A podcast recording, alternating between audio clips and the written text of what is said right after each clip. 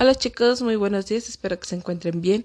Hoy es 12 de febrero del 2021 y este audio corresponde a la materia de geografía con el tema Paisajes representativos de los continentes. Como podrán recordar, la clase pasada, que fue el viernes pasado, iniciamos trabajando este tema reconociendo nosotros cuáles eran los componentes, en este caso, desde lo natural, lo que fue el relieve, el clima, la vegetación y la fauna. Ahora vamos a reconocer también qué era lo social, lo cultural, lo económico y lo político, que de hecho fue mencionado el viernes pasado. Lo social se refería a la distribución de la población o sus tipos de vivienda.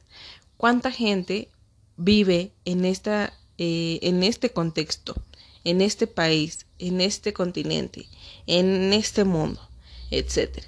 Pero a partir de ello también cuál es su tipo de vivienda. También nos encontramos con la parte cultural, que incluye todas las manifestaciones, tradiciones y costumbres de los pueblos. Nos vamos a enfocar en estos dos para trabajar sobre un mapa que les he mandado yo. Estos mapas son diferentes.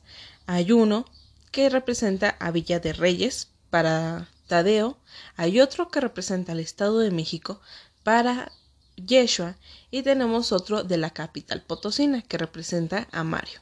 Espero no haberme equivocado, Mario, que si vivas en la capital y no vivas en soledad.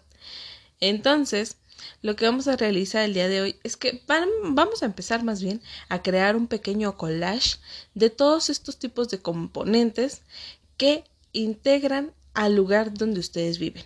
¿Qué quiere decir? Bueno, van a investigar, les va a tocar a ustedes investigar cuál es la población eh, o la distribución de la población que existe en su lugar de origen. Además, a muy pocas palabras, cuál es su tipo de vivienda. Y en la parte cultural, cosas más eh, emblemáticas del lugar en el que ustedes viven. ¿Cuáles son esas tradiciones o costumbres que tienen en Villa de Reyes, en el Estado de México o en la capital potosina? Les recuerdo, es a muy grandes rasgos porque todavía nos falta otros dos componentes eh, que vamos a integrar, que es el económico y el político.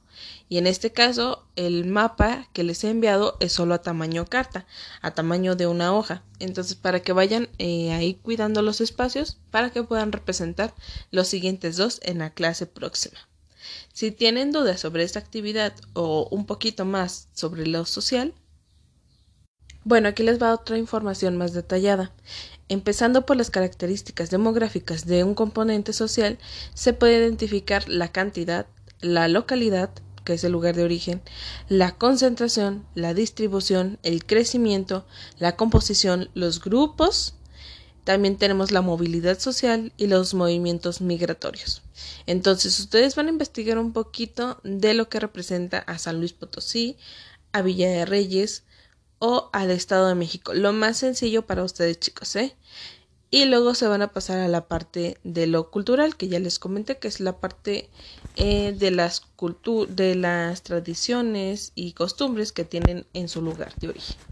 Si tienen duda, ya saben que me pueden mandar mensajito y yo estaré al pendiente para responderles. Diviértanse mucho.